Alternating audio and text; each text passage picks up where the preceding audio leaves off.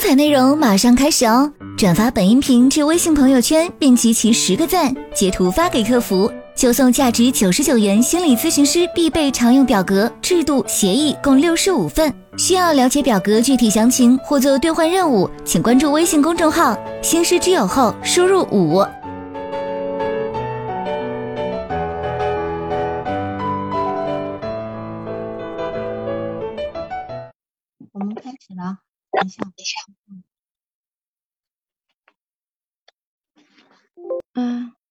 师您好。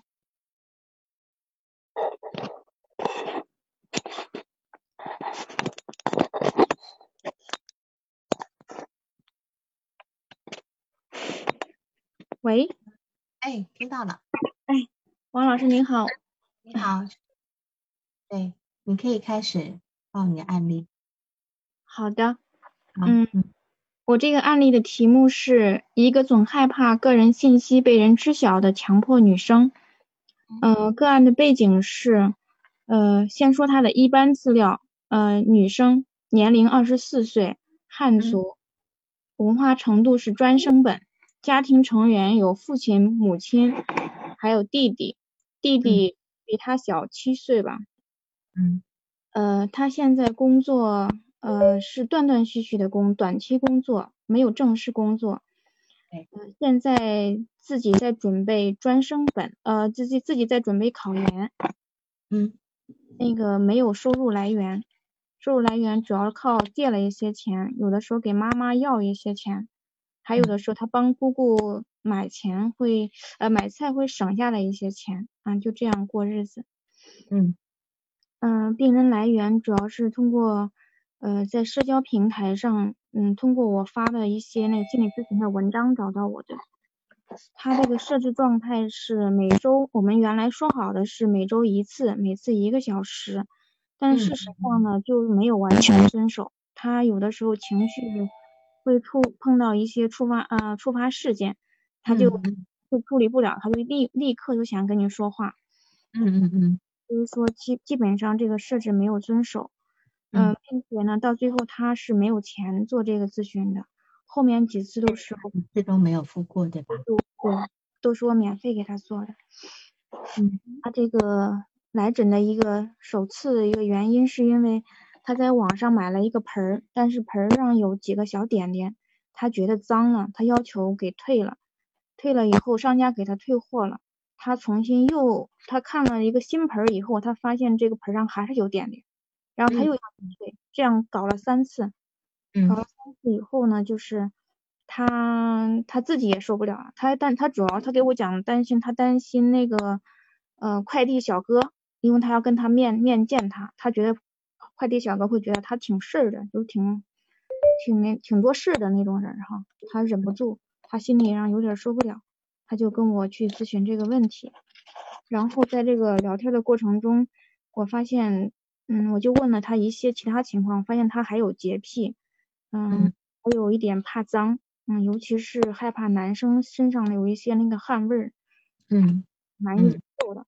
我怀疑呢，就是他会有强迫症，嗯。那对他的第一印象描述呢，是他感觉是非常的纠结、纠缠，下不定决心。嗯，然后呢，但是一旦咨询开始的时候，他还挺爱说话的，并且话还挺多的，滔滔不绝又说不完。但是，一旦涉涉及到某一些某些话题，他是好像就闭口不谈。你比如说，他说他弟弟曾经生过病，然后我就说生什么病啊？他是不不要给我谈的。嗯，你说他爸爸可能也出过一些车祸，然后出车祸了以后说爸爸现在怎么样？他这个他也是不要谈的。嗯，嗯，就是他之前是没有过治疗史的，然后这个目前病人的疾病状态，他的痛苦描述是主要是有四个吧。嗯，主要是一二三四五个，就是第一个是害怕别人知晓个人信息。他经常会担心，嗯，他的个人信息，尤其是拥有他名字和身份证信息的这些信息，嗯，只要是他落到别人那儿，他都感觉不放心，他就好，他就会很纠结，放那儿就纠结一一几个小时啊，甚至一下午都不行。嗯嗯，有一次呢，就是他因为嗯，因为他担心他的个人信息泄露，他报了警。然后报警的话是要用个人身份信息的，他用的是身份证信息是假的。他包括他跟一些人签那个售房那个租房合同，他用的个人信息都是假的，就是不用说交身份证吗？难道不用交身份证吗？你报你报案都不用带带身份证吗？嗯，他这个我跟他严格来说，嗯，不能有那个，他是需要有的，但是他故意把它写错。嗯，然后还有就是说，他今天办那个手机也要实名吗？呃，但这个手机他这个我没有问他，但是你比如说他跟别人签一个那个合同，签比如他租房合同，签的租房合同的话是要签名字和身份证信息的。他告诉我他的身份证信息他是故意要写错几个字的。嗯哼，是。嗯，租房合同是不用交不用交身份证的。复印本，按说是样是这样子。后来他对这个房子不太满意，他又想把这个房子重新再转租给其他人。然后呢，他就担心别人会看他的租房合同和身份证信息，他就纠结的，他就没办法再去处理这件事情。嗯，因为他担心别人发现他的身份证信息跟他那个合同上的身份证信那个号码是不对的。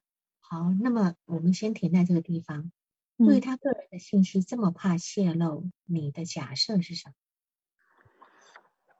我的假设是他内心里应该有一些，有一些非常隐私的东西，嗯，不不愿意被别人看到。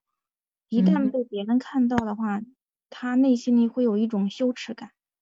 嗯哼，嗯哼。哦，因为我是基于对。啊，我是基于对他后面一些信息的那个了解以后，我才做这样一个假设。因为我感觉他小的时候，嗯，呃，就是他的他的自尊心是比较低的，他的经他经常会被他的亲人呀，或者是他的父母啊去训斥，嗯，他就会掩盖或隐藏他那有一部分非常羞耻的东西，嗯，然后后来他就形成了一种。症状的一种隔离和转移，就是开始的时候是害怕羞耻，后来的时候发展到害怕个人信息的泄露。我说他是有一个迁移转移的这样一个过程。嗯，好，羞耻当然也是有的，可是我会是稍微保留一点哈，我会觉得可能会有比羞耻更多的东西。嗯，有羞耻比羞耻更多，就是他内在感觉自己是非常恶的那种。哦，邪恶的那个人，等这个后面后面再来找证据，好，再来找证据。羞，呃，羞耻肯定也有，可是他内在有个觉得自己是一个很很不好，而且这不好是有点品德的那个部分。嗯嗯嗯嗯嗯。然后你继续往下，而且你这个案例写了两万，接近两万八千字了。我就是担心，就是报不完，我就是隔着隔着报。对，就是你写了两万八千字，我是第一次看到案例这么长的。但说真的，虽然案例这么长，可是真正深入的地步，我知道是他的原因，就是你没有办法深入进去。所以他今天搞了一堆烟雾弹，嗯，他今天搞了一堆呢，把他的事情，就你今天总共做了八次还是几次是吧？嗯，九次啊，九次哈。然后这个九次按写了两万八千八千字的这个案例来讲。但是事实上，到了核心点就跑掉了。到了核心点就跑，他要遮掩的东西太多，可是他的求助意愿又很强。那么在这点，你就可以显现出来，呃，他真的很需要人帮忙。可是呢，可能从小到大，其实都没有人真正帮过他。嗯，他一直用大量的投射跟内射在跟这个世界相处，所以他现在的那种。近乎有一点点接近精神病性的，哦，嗯，就说呃去修个电脑，就觉得别人在别人在给他是什么偷拍是吧？对，他就把他的个人信息给弄走。对，他在跟你做语音咨询，也觉得他新租的那个呃自习室里面有有摄像头会偷拍他，等等等等的这些东西，其实都已经虽然我不知道，因为他既然都报警，那报警他就认为是真的，对吧？我们要区别妄想跟幻想的差别就在于，妄想是就是信以为真，他坚持他是真的。嗯，那么你说这个地方呢？你刚刚讲说这是强迫强迫症啊，我比较不会去往强迫症的方向想，因为他的反强迫并不强烈。嗯，他是他是坚持要这么做的，他的反强迫，因为强迫症一定要有个反强迫的一个部分。嗯，我不会把他这个现象呢，跟所谓的疑病症啊，跟甚至那种恐爱呀，哦，恐艾滋病啊。哦，恐狂犬病啊，就那那样的过度的、过度的去谨小慎微、担心被伤害的那个部分，会我我会比较连在一起。哦，对对对对对，而且那你因为你的资料太多，你千万不要每一件事情都说啊，讲完都要时间到，你就抓一些代表性的，比如说他跟同事之间的，他跟父母之间的这些。嗯。好，然后呢，他第二个那个痛苦是在于他 害怕有人说笑，嗯，尤其是小声的嘀咕，或者是在嘀咕的时候不小心 看一下自己，嗯嗯嗯嗯嗯，因为他感觉到好像是在说他，嗯，即使有的时候他会偷听嘛，看到别人嘀嘀咕咕，他都偷听，他偷听一下别人是不再说他的，但是他还是会很介意。嗯，就说没有证实过有人在说他，对吧？嗯嗯，好，嗯，哦，他证实别人在说他，呃，别人没有说他，他也会，嗯，他并且也会以为，嗯。嗯，并且他痛恨别人嚼舌根，他说他会说他会用一些那种类似于骂人的话来说这个说这个女人嚼舌根，特别他特别痛恨，嗯嗯嗯嗯，另外呢，他。嗯，怕东西被污染。嗯，这个，嗯，比如说他，嗯，他就是倒垃圾的时候，他要戴两层手套。然后他用别人那个在卫生间呢，嗯，本来用那个花洒来冲坐便器的，呃，本来是要洗澡，他用了冲了坐便器，他就看到就特别的难受，因为他跟那个可能跟这个排泄这个屁股接触那个有有关联吧。嗯嗯嗯嗯嗯嗯。另外呢，他对那个体味上的主要是汗味和头油味，嗯，非常的难受。他举一个小例子，就是，嗯，他有一个嗯幼儿园的一个小朋友到他们家里面去，不小心就是倒在他的床上，他就立马感到一股头油味冲在他的鼻子里面，他就想狠狠的把那孩子打一顿，然后把那床单就要撕掉。嗯，但是他后来连带连他的妈妈，就这个小孩男孩的妈妈都痛恨他，他痛恨那个小男孩的妈妈。嗯，但是他自己在理智上又认为那个小小男孩的妈妈对他们家的那个小表妹还不错，他理智上认为那个女孩那个小男孩的妈妈还不错，但是在这件事情里，嗯，看到小男孩就是他的儿子坐在他的床以后，他就会痛恨他的妈妈，他自己很纠结。嗯哼，一方面理智上觉得别人还不错，一方面又非常痛恨他。嗯哼，嗯，另外他那个有一次他把他的太阳镜不小心掉在地上了，是个新的太阳镜，然后他就立马想把太阳镜想给他剁碎了。然后后来呢，因为我以前给他说要对自己的那个情绪稍微做一些对抗，然后他就用那个酒精喷了喷，放在一个袋子里捂了一夜。他后来在一次后面的一次咨询里面。他专门给我报告说这是他一个成功，他做了一件非常成功的一件事情，他要得到我的肯定，非常欣喜的就给我这样讲。嗯嗯嗯。另外，他对一些数字八和四他不太喜欢，嗯，因为他联想在一起是死吧，所以说他会尽量避开这几个数字。好，这是他的一些主要症状，然后他的个人背景。个人背景的话，那个就是发展成长史吧，嗯，成长史这块，要不然嗯还还蛮多的，我要不就直接给他直接来讲他的那个人际关系吧，王老师讲一下他跟他他跟他妈妈的关系，就是你能够尽量精简一点一些重要的时间，因为母亲这很重要。嗯嗯嗯，他的妈妈那个就是他的爸爸妈妈呢，就是结婚是非常早的。嗯，他的嗯，他的嗯，就是大概十八九岁就结了婚，有一个小弟弟。嗯，比来访比他大了七岁，然后呢，嗯，他们的家庭关系呢一直不是特别好，嗯，他觉得第一呢是没有钱，嗯，不能想买什么就买什么，嗯，另外呢就是他觉得他的父母，他跟自己的父母的关系总是处不好，他的爸爸妈妈经常会说，嗯，你在家和自己的爸爸妈妈都处不好关系，我就不信你在外面能和谁处得好。嗯，他总他每一次跟妈妈说一些在学校里比较烦恼的事情的时候，他的妈妈嗯就好像没有听见一样，就是听见也好像没有什么反应，就是来访一定要非常痛苦要痛哭的时候，他的妈妈才会做一些安慰性的反应，但是安慰完以后，他自己已经晚上睡不着觉了，他的妈妈依然会倒头就睡。啊，并且睡得呼呼的还打呼噜，他就觉得特别不可思议。我自己的理解就是他的一些感受，他的妈妈从来就没有真正的理解过他。这个东西我们等下讨论，因为一个他妈妈从小带他长大的话，这么的不理解一定是有原因的。然后等于是说他每次都是要靠最后靠哭来结束这个吵，是吧？对。然后他一哭了以后，妈妈他们都会妥协，爸爸也会妥协。对。他一生气，是吧？好。嗯。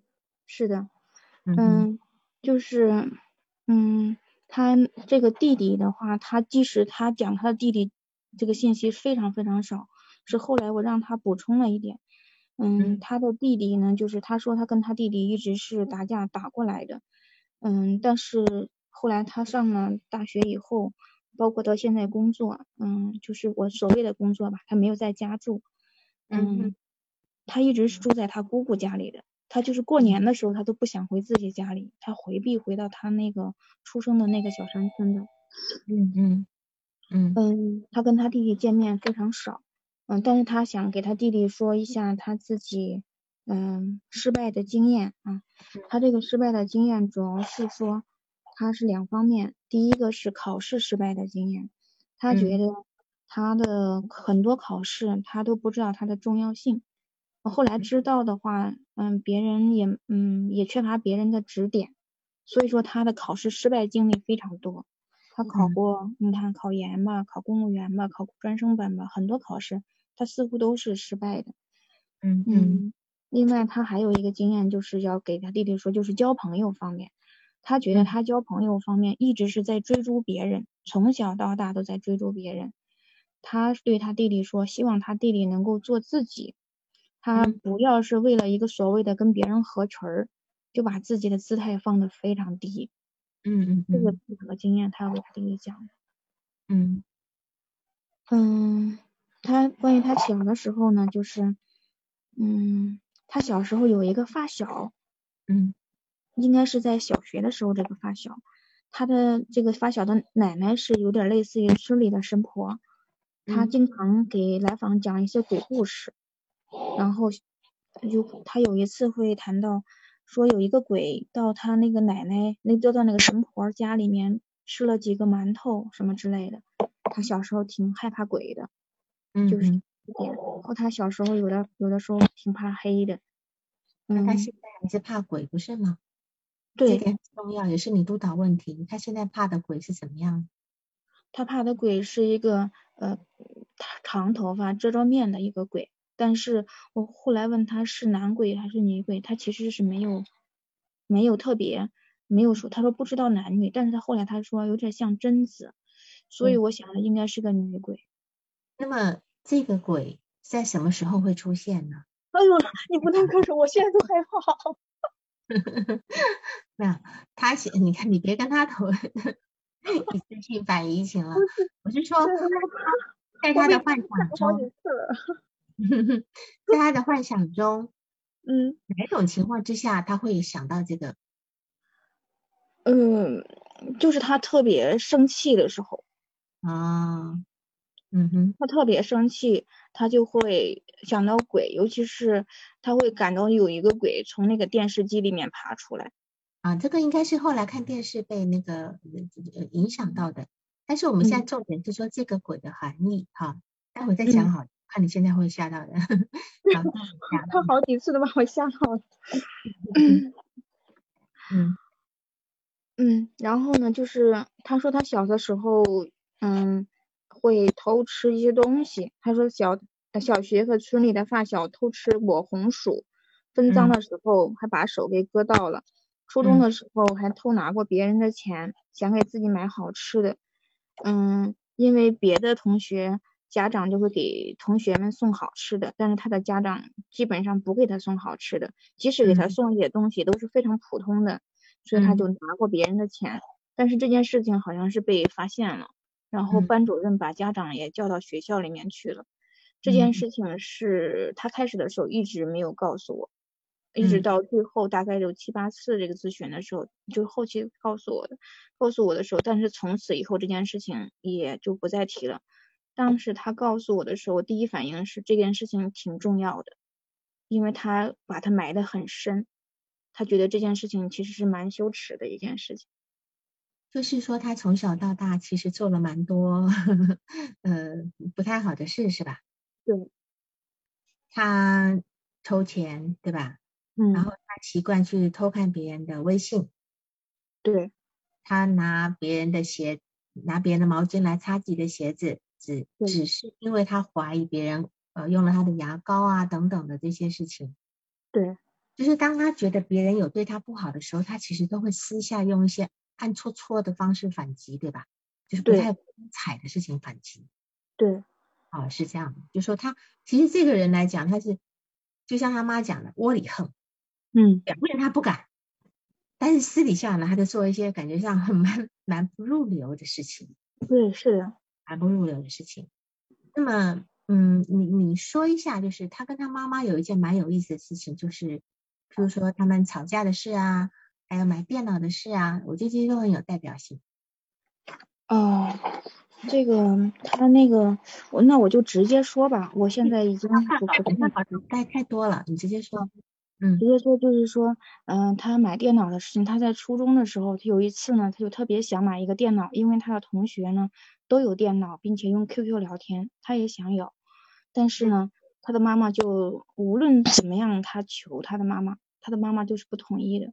嗯，然后有一天，就是他这件事情已经最后他的心已经完全放下了，就觉得不可能给我买了。就在这个时候，有一天他。回到家，他妈妈他看到他的妈妈站在山坡上，因为他家住在坡上，他是从坡下走上去的，这个印象他特别深。他说他妈妈就站在那儿，嗯，然后呢就是呃摆出了嗯摆出了一副那种盛气凌人的那个那个那个样子，然后让他感觉到啊到底怎么了？我是不是犯了什么错了？又做了什么错事了？但是他妈妈。嗯，就是会给他讲啊，那个给你买了电脑了，然后他的他的爸爸也会说，你看，给你买了电脑了，他感觉是他的他他那个本来是非常欣喜的，但是他那种欣喜的感情被他妈妈那个架势，还有他爸爸那个表情，就完全给击没了，本来是非常兴奋的一件事情。这是一件事情啊，那么另外一件事情就是他放假回家的那个 三天的那个过程，你再讲一下，因为我把这两个事情连在一起。呃，他放假回家三天是这样，就是他其实是原来一直住在姑姑家里，但是就是他想回家，我因为我也劝过他跟妈妈要搞好关系，然后他就想回家，但是他回家的时候看见他妈妈跟他的弟弟在聊天，他是不跟他妈妈打招呼的。他跟我开始讲他妈的时候，他都讲他他，我都不知道他在讲谁。后来我才知道他在讲他妈妈，他不用妈妈这个词。嗯，然后他他就偷偷的看看一眼，然后他就他就躲到他自己屋里面去，他没跟他妈妈说话。后来呢，他就走的时候呢，他也是偷偷的溜走的，因为他看到他的妈妈跟他弟弟在说话。他。他想跟他妈妈说话，但是却没有去说话。我觉得这个事情其实挺奇怪的，就他跟他的妈妈不能去正常的沟通。你包括有一些，嗯，最嗯到最后的时候，王老师那个问了我几个小的问题，我想跟他再去核实一下。他但是最后他是没有给我答案的。他说的是，他说的是他没办法跟他妈妈去打电话。是，他说我也不知道为什么不能跟他说。还有一件事，就是他读书的时候回家的那种情况。嗯，读书的时候回家的时候都很开心吗？然后怎样？后来怎样？哦，就是说第一天回家怎么样？第三天离家走？你说那个呀？然后他跟他妈妈的那个互动模式啊，他说他就是进入了一个怪圈吧。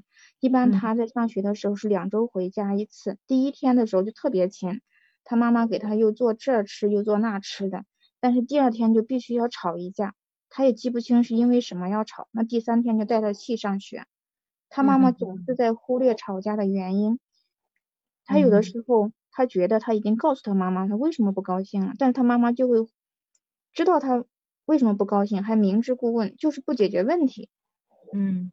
嗯，一直到等到他妈妈等到他哭了，他才会意识到他的需求，才会关心他。嗯，但是总是关心不到点子上。嗯，是好，就是说在这件事这两件事情，我会让你讲的原因，是因为他跟他妈妈的关系似乎非常的别扭，两个人好像又很近，彼此很想靠近，可是就好像两个刺猬一样，一靠近嘛，又要吵架，又要分开，对吧？哈，嗯。但是今天如果有这种情形，不仅一定不是只有他的问题，还有他妈妈的问题。嗯，他妈妈的问题。你看他妈妈明明就很开心，买了一个电脑要给他。正常来讲，说孩子回家，他妈妈就喜滋滋的在等着说：“哎呀，宝贝，我给你买电脑了。”那这孩子一定会非常情感丰富的会回应他妈妈，对吧？嗯。他妈反用一个气呼呼的样子，嗯然后就意思说：“啊，给你买电脑了。”好像好像买了电脑是让自己非常生气的样子，他这么一生气，就搞得这个这个孩子就不能因为买电脑而高兴，就不能因为买电脑而而比对表达对父母的感激亲近。嗯，所以我觉得在这个地方，我觉得他妈妈有个问题，就是他妈妈有那种亲密的困难。哦，他妈妈一直在用某一种方式在推开他。嗯，就是。就是他每次想在学校发生了一点事情，回家要跟妈妈说的时候呢，他妈妈并不是安慰他，他妈妈都在补刀了，嗯，对吧？正常来讲，如果孩妈妈安慰孩子的时候，那个孩子可能会跟妈妈更靠近，可是妈妈总是在这个孩子是这样靠过去被妈妈推开，靠过去被妈妈推开，开开心心的放假回家，哎呦，妈妈还做好多好吃的，结果第三天就吵架离开了，嗯。就就好像不能够两个人，就是因为如果说呃都不要发生这件事情的话，两个人情感会越来越接近。但似乎他妈妈没有办法，他妈妈没有办法去去接纳孩子这样的情感。那当然，在从精神分析来讲，说这个母亲可能有亲密的困难。但是如果说从自体心理学来谈的时候呢，是有一个科普特曾经提过一个事情的，就是说，就是说，呃，嗯。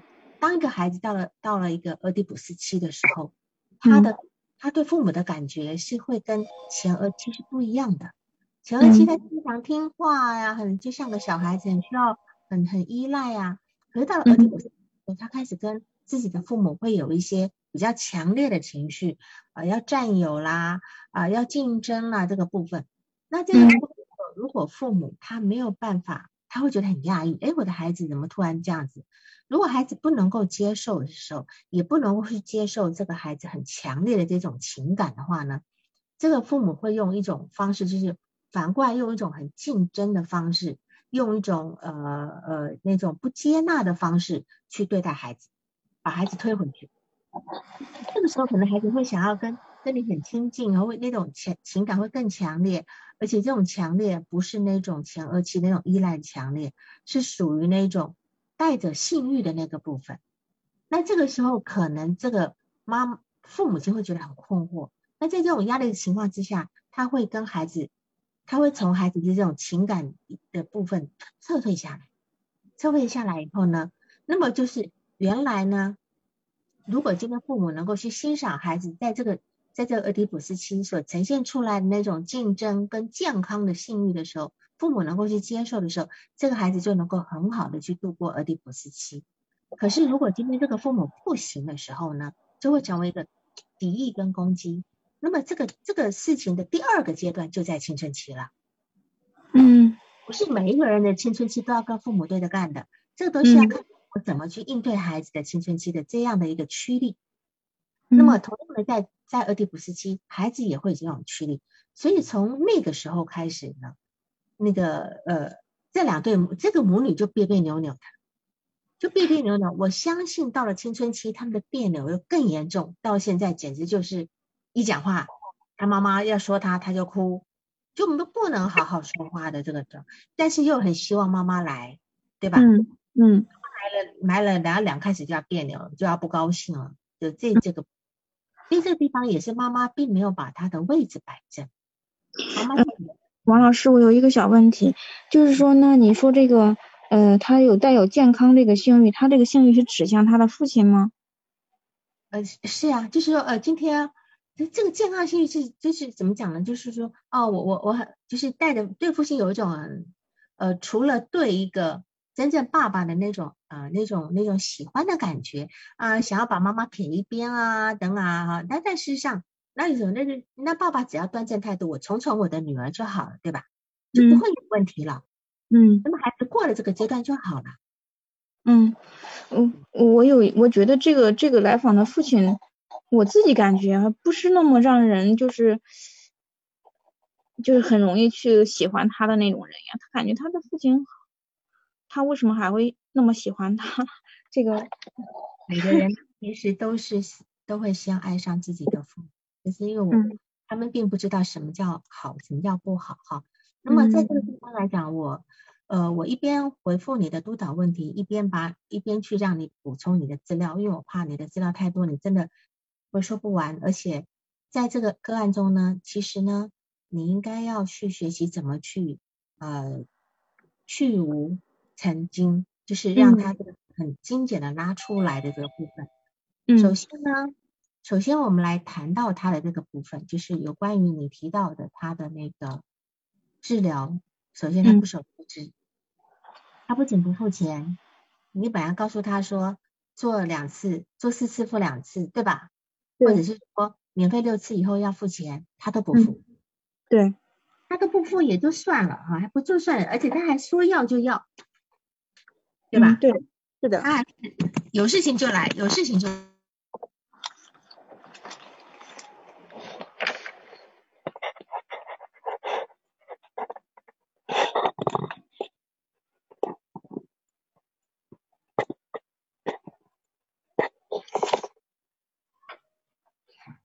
在吗？啊，听得到。你是满足，就是他临时约的时候，你是满足他的吗？嗯。嗯哼。嗯，我不是说每次都满足他，因为我也想让他就是有一个规则意识，但是我有的时候还有点心疼他，我觉得好像在他这个现实生活里，没有一个人能够真正的去理解到他，看到他哭的时候，有的时候心里还蛮心疼的。就说你在这个地方，其实你是占了一个父母亲的位置在照顾他的，其实他的父亲其实是非常照顾他的，只是在情感上面有一种刻意的要离开的感觉，因为可能这个孩子要的太多了，有时候面对一个太浓烈的一个孩子的情绪的时候，这个做母亲他可能没有摆对位置，他会心里会有点慌的这个部分。那我们首先来讲一个设置的时间的问题，就是说对于他来讲。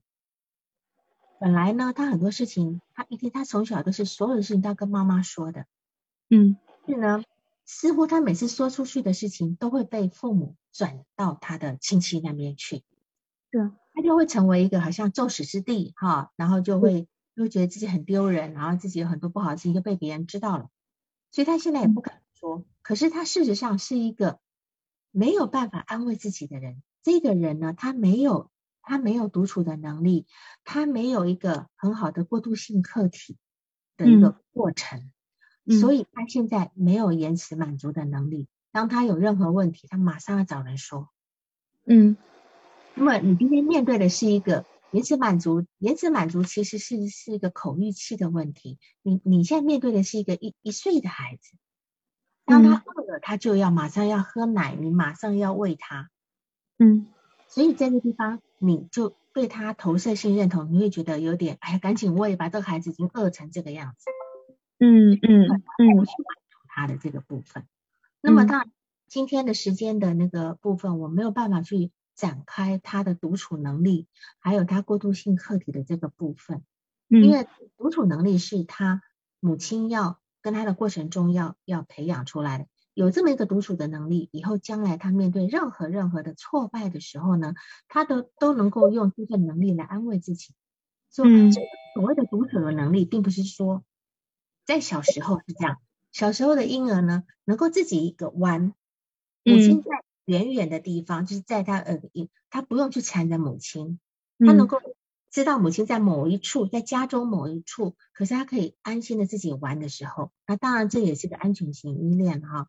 当他能够变成这样子的时候呢，他长大以后他就有独处的能力，因为这份感觉是内化了一个好的母亲的感觉在心里，那这份感觉可以随时陪伴他，然后陪伴他去度过他心里很不好受的时候。嗯，来访者没有。所以他必须一碰到问题就得来找你，但事实上他就是一个连自己泡牛奶的能力都没有的孩子，你让他怎么去付钱给你，对吧？哈，嗯嗯，这个部分啊，所以另外呢，就是还有一个就是你谈到的那个，我现在讲那个怕黑怕鬼，你会不会很害怕？嗯，这会儿不害怕了。好，我们讲他的怕鬼的那个部分哈。嗯他这个怕鬼的这个部分呢，呃，我觉得是这样子的，因为他其实呢，他内在有一个非常卑劣的自己，嗯，但是他同时又有一个，有一个，他把他又有一个所谓的超我，但这个超我他没有拿来用。然如果有超我的时候，他会很冲突，可是我发觉他并没有那么强烈的冲突，他想干嘛就去干嘛，他想，他想。呃，去说人诬陷人家什么？他想去偷看人家的微信，他想要去干嘛的？甚至跑去他大学的时候跑去辅导员那边去诬告别人，对吧？嗯，事情都做得出来的，但是但是又但是他后因为做得出来以后，他内心有一个非常卑劣的那个部分，然后这个这个鬼，这个长头发的鬼是他外化的一个超我，嗯，他外化的一个超我。当他在生气，当他在心情不好的时候，但一定是有挫折的时候。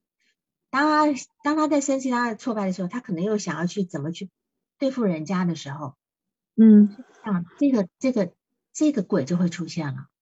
这是他外化的一个超我。嗯，本来本来鬼这种东西呢，就是小孩子小孩子很都会怕鬼，会怕黑。都是他们小时候觉得自己不够好的时候，好像要被惩罚。那么鬼带的这个东西，我记得有部电影叫做《怪兽电力公司》。嗯，电力公司那个那个不是怪兽是半夜用尖用那种来吓孩子的方式吗？其实从这个概念来的，每个孩子都会怕鬼，因为每个孩子都会觉得自己不乖。嗯，都没有一个孩子会觉得我，那除非是完全恶性自恋的孩子。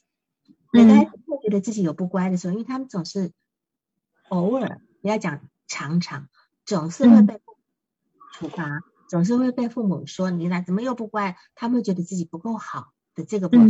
每个人都是从自卑长出来的。我现在讲的是正常的孩子啊，不要讲病态的。正常的孩子都是从自自卑里面开出那朵花的。所以小时候我们都会怕鬼，我们都会怕黑。那么这个鬼跟黑都有这个含义，它就是个外化的一个超我这个部分，甚至我们分裂，把坏妈妈、把坏我妈分裂成为一个鬼跟黑暗，啊，这是心理学上面的一个解释，这样子哈。那么如果今天随着我们慢慢长大，我们慢慢能够整合这个部分，我们也知道我们没有那么坏，呃，我们呃别人也不会怎么样我，所以这个。怕黑跟怕鬼就会慢慢的没有了。当然还有些成年人到了还会，那就是他这地方没有整合好，他没有。那你这个来访者呢，他的内心其实是很有一块很卑劣的部分。嗯，这部分是他自己又接又不得不做，但是又非常的不能接受的部分，但是又难以启齿的部分。嗯今天能够跟你说，哦，我觉得还不错。嗯，他他开始的时候是不给我说的。啊啊啊，好嗯，好，是是，就是说，呃，嗯嗯，这样讲，就是说，呃，其实呢，我们讲了怕黑，一个人怕黑，但是如果即便在黑暗中有一个人在你身边，你即便嗯。看不到他，你也不怕了，对吧？嗯。其实怕黑呢，其实怕的是一种绝对的孤独，嗯。一种绝对的孤独感，你看不到任何人，但是你只要听得到他有声音，你就不怕了。嗯。就说我小时候我非常怕黑，我怕那种伸手不见五指的黑，那我就会准备一个闹钟，闹钟上面有那个数字，我只要看到那闹钟的一点点的数字，我就可以了。嗯你只要有一点点凭借，知道我在哪里就好。别有一个人的声音也能够让你知道哪里，知道你在哪里。这个小小的那种闹钟上面的反光也能够让你知道你在哪里，要不然我就融化在黑暗中。嗯这是他的一个恐惧，对黑的一个一个恐惧。当然，在这件事情上来讲呢，其实弗洛伊德，弗洛伊德就说过这些事情了。嗯他说过，就是说，好像在他的《性学三论》里面提到这件事情。他说有一个三岁的小男孩在一个黑暗的屋子里面大叫，他说：“阿姨跟我说话，我害怕，他这里太黑了。”然后他阿姨就回答他说：“那有什么用啊？你又看不到我，对吧？”然后嗯小男孩就说：“没关系，有人跟我说话就带来了光了，这样子。”嗯所以事实上嗯每个人的每个人的恐惧呢，都是害怕绝对的孤独，他们要的是一份关系。那么这个来访者，他一直在，他一直在要一份关系。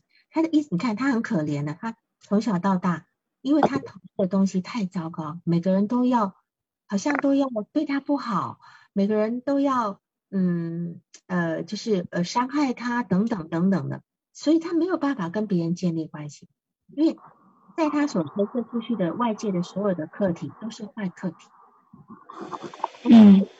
你所看那个另外的那些对于脏、对于脏的那个部分，他怕脏，呃，怕人家的那个味道，怕等等等等的哈，这些东西其实都是一个一个分裂出去的坏客体，它是另外一种鬼的含义，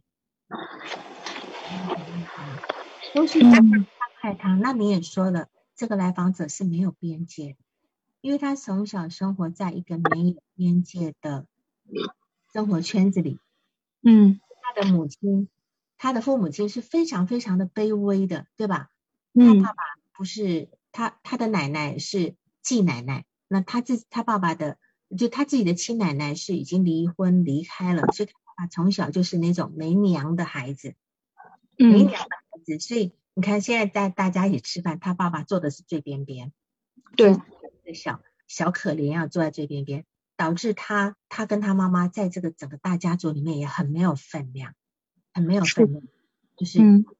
呃好像做什么事情都觉得自己是那种，然后他爸爸妈妈又特别的去呃呃去凸显那几个呃姑姑呀呃叔叔叔伯伯的那个厉害，好像把他们看得很像天神一样，就是把嗯逼到尘埃里去。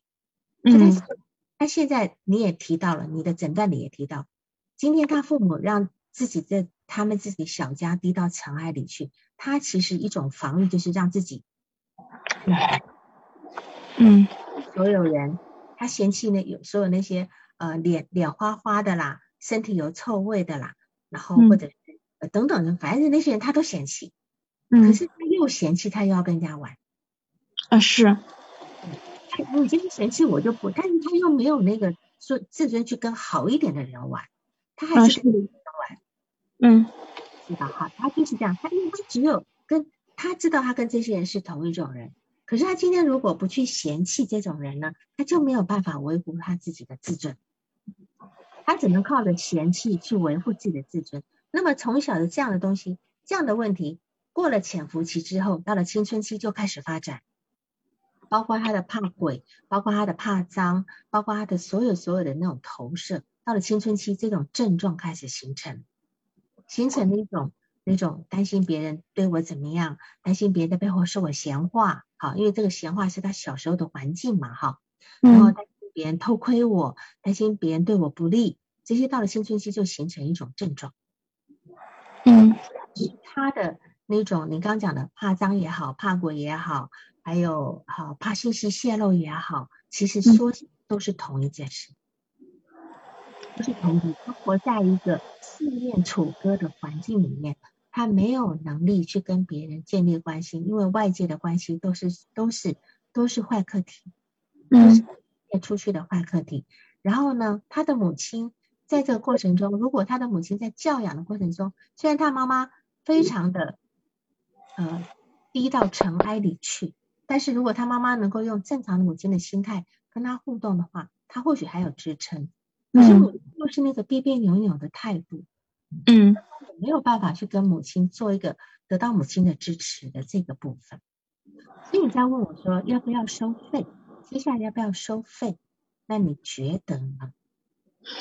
嗯，我感觉我不想往下再做了，因为因为他有我我相信他是没有这个支付能力的，他现在这个目前的状态。嗯哼，那就所以我就看你自己了。如果你把它当成一份学习，你就做，对吧？但是，但是你今天内心如果觉得很不舒服，觉得有被剥削，嗯，其实有有的时候我倒也，如果是愿意学习也还行，但是他就是他随时随地都要要我，这样的话我有点有时候觉得不是特别舒服，这样。是，所以你今天呃钱是一件事情，另外就是帮他把时间设置好，他要。不要你就说那那这是我的最低标准了，对吧？嗯嗯。我说你有没有问题在这个地方？然后呢，因为他他现在呢心智化不足，所以今天有一天你也会变成那个剥削他的课题。如果你今天在跟他谈这件事情的时候，你懂吗？嗯。好，嗯，他的童年剧本呢太鲜明，一直在上演，一直在上演。所以，因为他他童年那样的生成长环境，他的父母亲什么事要问别人，什么事情都要去跟他的亲戚讲，对吧？然后好像舔了脸了，让这些亲戚，其实他家环境不会太差。他妈妈是月嫂，他爸爸是一个司机，货车司机，不会说穷到什么样的程度，对吧？我觉得这两个这两份工作都不是那种非常呃最低收入的那种工作，因为月嫂其实还行。那当然，他妈妈那个月嫂的。这份工作呢，也让我想到他妈妈能够照顾他吗？他妈妈在那个吃穿上其实做的还是蛮好吃的，但是他俩之间的情感沟通不行。对他妈妈没有办法，他妈妈有这个亲密困难，而且呢，他妈妈如果今天是个月嫂工作，月嫂基本上是不太能回家的吧？啊，对，打电话也没有那么方便。对，所以今天他从小生活。一定是他妈妈只要接了一个月嫂工作，大概基本上一接一个月嫂，大概一个月两个月吧。这中间能够回家的时间，也有可能就是很短暂的白天啊等等，跑回家看一下，对吧？他给我讲，他给他妈妈打电话，有的时候不是嗯不是那么方便。是我们在讲他小时候，现在长大没关系，就说小时候他妈妈在当月嫂的时候，这个孩子能够被好好照顾吗？嗯，当他当他想要喝奶，当他想要干嘛时候，有人能够满足他吗？嗯，是吧？这个，嗯，这个地方你要去，这个地方你要去去核实的哈，就是他在成长过程中属于这样一个能够至少这样的一个一个滋养的一个好课题，到底存不存在？哈，那么另外就是说他的那个成长环境呢，就很像那个楚门的世界那个男主角一样，嗯，他是在一个玻璃屋里面。他的所有一一举一动都公诸于世，都是被他的亲戚评论着，被他的爸爸那个大嘴巴传给亲戚所有人知道，而且他爸爸还公然的说：“我就是要让他们来管你啊。”嗯，是的，是。所以这样来讲，他其实他他的世界跟这个他个人内在世界跟这个他的小时候的那个世界是没有隔开来的，他就把当时那个感觉带到现在来。嗯，现在的任何人，包括一个修电脑的都。都是可以窥探他，都是可以评论他，都可以干嘛的？甚至泛化到，只要有人在轻轻的说笑，他就会觉得在说我。所以在这个地方，已经是一点有点精神病性的部分，有点精神。那那么当然他有时候去核实，他还还能够经过核实，他也知道哦，别人没说他，可是他还是没有办法呃去从这样的一个核实中去跟跟现实接。那这个现实接轨的部分，可能就是你要一再一再的去做的事情，让他精致化的这个部分慢慢慢慢的形成。而且他现在是一个一岁的小孩，你就要用一岁小孩的口气，就是妈妈怎么跟一岁小孩讲话，就是那个讲的，就是那个方式。你不要把他当成是一个青春期的孩子，用的方式跟他讲话。嗯，这个是你要注意的，就是心理咨询呢，是我们要去救孩子的年龄。孩子现在什么样的年龄？就像今天我们养一个孩子，他现在是必须把奶嘴塞到嘴巴的时候，那就是把奶嘴送过去。有一天慢慢养到他可以自己拿筷子汤匙的时候，就让他自己拿筷子汤匙。嗯，他现在我感觉那个，呃，一方面症状有所缓解，另外一方面我感觉他现在那个怀疑被别人，嗯，就是可能会被监听到的这种范围又扩大了。他后来也不知道从哪获得的信息，他说这个微信传递信息的时候，很可能被网警会知道。他现在给他妈妈发信息都不敢发了。是，所以你要考虑到他这个精精神病性的这个部分，你要你要注意一下，小心他的那个泛化的部分，有一天就会形成一个呃严重的妄想。这个他连看医生都不敢，因为看医生还得写写这个真实信息，对吧？对。他，我想一直想让他去，我给他说过好多次了，让他去精神病那个精神科去看一下，但是他一直都没有去。对，然后当然那个你刚刚他怕脏的那个议题哈，还我有另外一个假设，就是说我们这样讲，就说本来无一物，何处染尘埃，对吧？但是他内心是充满误会，嗯，误会有可能是他小时候成长那个成人，他的亲戚强加的啊，你很糟糕啊等等，那也可能是他自己。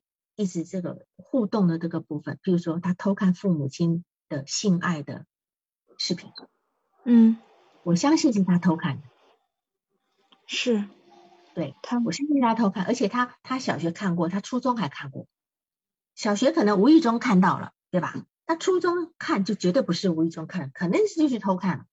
那么他甚至在大学的时候，他还去参参加一个呃网站。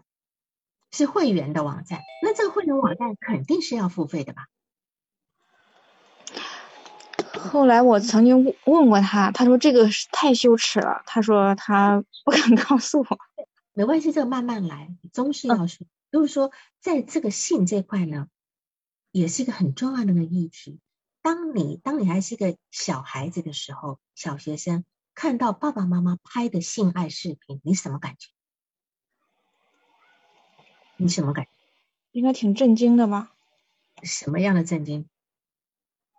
哦，觉得哦，是的，是的，觉得爸爸妈妈居然会这样。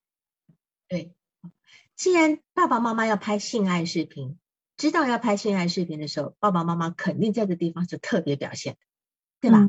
嗯。那么这可能为了以后接下来下一次性爱拿出来看的时候，我们可以助兴嘛，对吧？嗯。那么这个孩子在看到这个视频的时候，一定有感觉。第一个感觉是，就像你震惊啊，我的爸爸妈妈，对吧？然后就完全毁三观了。嗯。然后你说这孩子会不会被调动起来的一种感觉？嗯，有可能。嗯嗯嗯。尤其是爸爸对爸爸的感觉。嗯。因为这么近的一个人呀，今天我今天看的如果是这个电视节目什么的，他跟我离得好远，我还我还好。他今天看的是自己的爸爸呀。嗯。如果在他内心到底有个什么样的影响？嗯，其实这个地方是你要从先放着要工作的，这这个短时间做不到这个地方。那么这个地方跟他后来内在的怕脏，跟后来怕男人身上的味道等等有没有关系？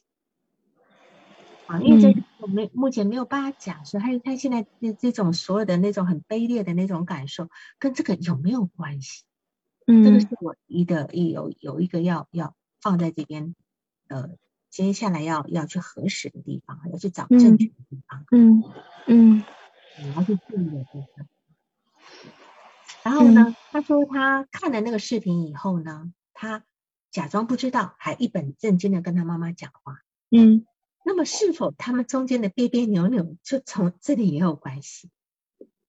无意投射这个女孩子投射出去的那种部分，嗯，就是看到她跟看眼前这个女人，我看到你跟爸爸的那个，因为这个我真的是想起来我都觉得别扭，嗯，是吧？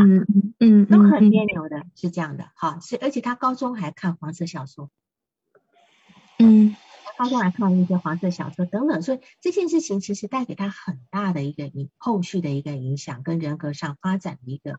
一个影响人格发展的一个部分，这个都是我们会注意到的。嗯，啊，还有就是说，嗯，就是说，比如说他跟他妈，你刚刚讲到，他跟他妈妈吵架呢，总是他妈妈总是忽略原因，然后明明知他妈妈明明知道他不高兴，还不去安慰他，还明知故犯，就是不解决问题，对吧？嗯，等到他哭了以后呢？才会意识到他的需求，然后我就会觉得，然后他每次需要安慰时候，妈妈都补刀，对吧？但是父母都用他爸爸也是用这种方式在对他的，一定要等到他不高兴，忽略他的需求，等到不高兴的时候呢，呃，才来回应他。那如果说假设今天来访者的需求是一个合理的需求，嗯，啊，是一种合理的需，呃，是一种合理的。然后是一个婴儿的、婴儿化的，但是不能够言语表达的，但是他却觉得别人应该知道的。然后结果他其实他父母并不知道，因为他用哭来表示，因为婴儿也只能够用哭来表达需求，嗯，对吧？所以他是有一句话在讲，就是说，他明明知道我要什么，你确定他妈妈明明知道吗？我我猜想他妈有的时候并不知道，是，就说他今天这个投射的部分，就是他婴儿的投射嘛。婴儿就是我饿了呀，我要喝奶呀，我尿不湿了呀，我要尿，我要换了呀。但是他都用哭的方式来要的。还有大人猜啊，包括他今天在读大学的时候，那辅导员是他的一个亲戚，是吧？是辅导员吗？还是学长哈？问他，哎，你要不要当当干部？他心里想说。你应该知道我是要的呀，你去帮我弄了就是了，干嘛还问我？你问我就不敢说了。嗯，他就觉得人家应该要知道。是的，是，所以他这个地方很明显，这地方在他这种跟人的之间没有分化的部分，他觉得别人就是他，他就是别人，别人都知道他该想什么。这个地方很明显的，甚至这个这个这个是一个很原发的、原初的自恋的部分，就是婴只有婴儿会觉得我要干嘛，全世界都要知道。甚至他现在这个自恋，这个原发自恋、原初自恋呢，也显现在他的人际交往上面，总觉得人家都知道，都都应该要干嘛干嘛他，干嘛干嘛他，包括攻击他、说他，呃，说他的闲话等等，这个都是一个非常自恋的表现。就是你看我多么的重要，你们每个人都要来说我了，每个人都要来关注我了。对吧？他戴上，他只要戴上新的东西，买的新的东西，眼镜啊，只要是新的东西戴上，他都浑身不对劲。他觉得别人都在看他。啊，对，是吧？所以这个东西是是一种自恋的一个部分，就是还没有从那个最原初自恋分化出来的部分。嗯，就他还说过一句话，他说他特别喜欢别人猜中他的感觉。是啊，没错呀。嗯，就同样就是我们刚刚讲的这，刚刚讲。嗯嗯，然后嗯，再来就是嗯，爸爸常讲一句话，就是说他爸跟他爷爷都常讲一句话，哦，这可不是闹着玩的，嗯，对吧？那么其实这句话呢，其实这句话说这句话的意思就是说，哦，你别找我做，这可不是闹着玩的，嗯啊，你你你别指望我要去搞这件事情，这不是闹着玩的。就他爸爸这个口头禅，其实就有一点那种拒绝承担的意思。嗯，当他跟他爸爸提什么要求，他爸讲，啊，这不是闹着玩哦，等等等等等，这样的一个部分，所以他今天有一个没有办法很好经营他的母亲，嗯，这个父亲呢又让他指望不上，是吧？所以他非自恋不可，而且他这个自恋呢，他又很害怕去依赖别人，他很害怕去依赖别人。他一他一旦去依赖别人，接受别人的好的时候呢，他反过来都要去说人家哪里哪里不好，哪里哪里是不是真心的，等等等等。包括他的老姑，他老姑对他很好，啊，包括他的辅导员，包括等蛮多人的，啊，那你后面写到，就是他今天都会觉得说，你们都是有目的的，啊，你们怎么样？你们就是想要做圣人，啊，你们什么的这样子，然后才对我好。那么这个部分，因为他这个自恋人格的部分呢，他在他会在得到帮助以后呢，反过来否定这些帮助，并并不是他要恩将仇报，而是他对于这种呃别人对于别人的依赖呢，会让他的字体非常的，因为他自己很脆弱，脆弱到他不能够依赖别人，因为一旦依赖别人呢，他就会感受到自己更糟糕。嗯。他没有依赖，依赖是一个很强大的能力，他没有办法依赖别人，所以他必须采取否认。那么这个现这个现象辅导员啦，老姑啊，好，就是那个他他他爷爷的妹妹，他爷爷妹妹从小就非常照顾他们家的，对吧？哈，还有他现在的姑姑，嗯，还还有他的呃他的姑姑丈，嗯，这样哈。他他都会去说人家，呃呃，反正就是呃，我说我，反正他都会去批评这些对他好的人，就否定别人对他的好的这个部分。当然，在这件事上跟他妈妈也蛮像，当然蛮像。他只有去贬低别人对他的好心，这个地方合理化以后呢，他才不会那么的脆弱，不会那么的无能跟不会那么卑微。嗯。我我有的时候在想，那王老师就是说，我要是跟他继续往下做的，他会不会有一段时间到后期，他也会开始贬低我？那肯定的呀，我们做咨询师本来就是要被用来贬低的。嗯，我其实他他这个，就是开始的时候他会非常感谢你，嗯，到最后可能他就会觉得你这儿不好那儿不好。是的，是的。是的，这个地方是你要去承接的，嗯，这就是个阶段嘛。这个温尼科特不是说了嘛，这个没有到负性情绪呢，你们的治疗没有开始；没有走出负性情绪呢，你们的治疗没结束。哦，嗯，好吧，嗯，啊，你的问题我都回答了吧？嗯。都回答了，还有还有什么要要问的吗？因为今天我实在是很粗略的做了你的。其实那个王老师已经给给到我特别多的信息，我现在脑子就觉得需要去梳理的东西还挺多的。对，但是有很多东西实际上太细，我这边也没办法花时间来说。嗯嗯，就是他，我我想补充一下他奶奶的一一个信息，就是后来他给我讲他奶奶不是。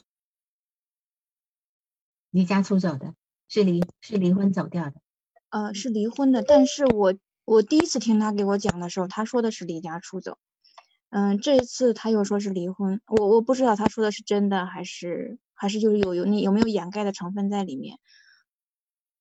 当然这样讲，对于这样的一个人呢，他有很多一岁他爷爷啊，就是他有很多内在的想法、内在的幻想，说着说着他自己会变的，对。他不是故意要骗你，但是他的内在幻想会变的。哦，嗯，但这个因为这个地方就是有点，因为他他一直一直活在内在幻想里面嘛，然后他投射到外界去了，所以这个地方你要跟他的工作，就是因为他毕竟还不是一个能够做呃呃真正精神分析的方式的人，对哈，嗯，嗯。有人在问，就是所以你今天还是要在一个支持性治疗，然后有一点就是带着一个能够培养他的心智化能力的部分，培养他心智化。所谓心智化能力，就是让他跟现实接轨，让让他去慢慢，因为他自己偶尔也会去偷看别人东西，发觉哦，原来别人不是那样子，他会尝试去做。可是今天没有一个好的客体在他身边，就是我们讲的独处能力的那个婴儿身边的那一个人，嗯。珊珊在问说：“没有到复性治疗，没有开始，没有走出负能量。呃，这句话多少也适用于其他的人际关系。嗯，是呃，珊珊，你说的是他他的其他人际关系吗？我们讲的这个部分讲的是移情，讲的是移情，就是说他今天跟咨询师里面，他一定因为我们今天你要看的，一定有很多爱恨情仇，不会是只有我们对我们早年课题，不是只有一种好的感觉。如果只有一个好的感觉，那你的移情就没产生了，移情就没有产生了。他对他母亲一定又爱又恨，还有甚至有一点呃鄙视啊、瞧不上啊、呃等等的。啊，甚至对父亲是不是有一些性欲啊等等的？那在一个咨询师的位置上，是既做父亲又做母亲的。你甚至有一段时间都会感受到一个同性来访者对你的一个性欲的部分，你都可能会感。如果你够敏感的话，你都会感受到这个。那这个部分其实是一个婴儿性欲，不是一个成年性，一个婴儿性欲的部分而，是一个一个他婴儿所有的愉悦感都是一种性欲的一个呈现。那么。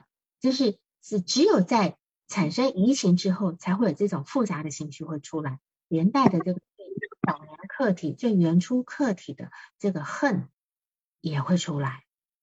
没有处理完这个恨，这份的关系是不能够完完整整的呈现的。好，这样现在能够回答你的问题吗？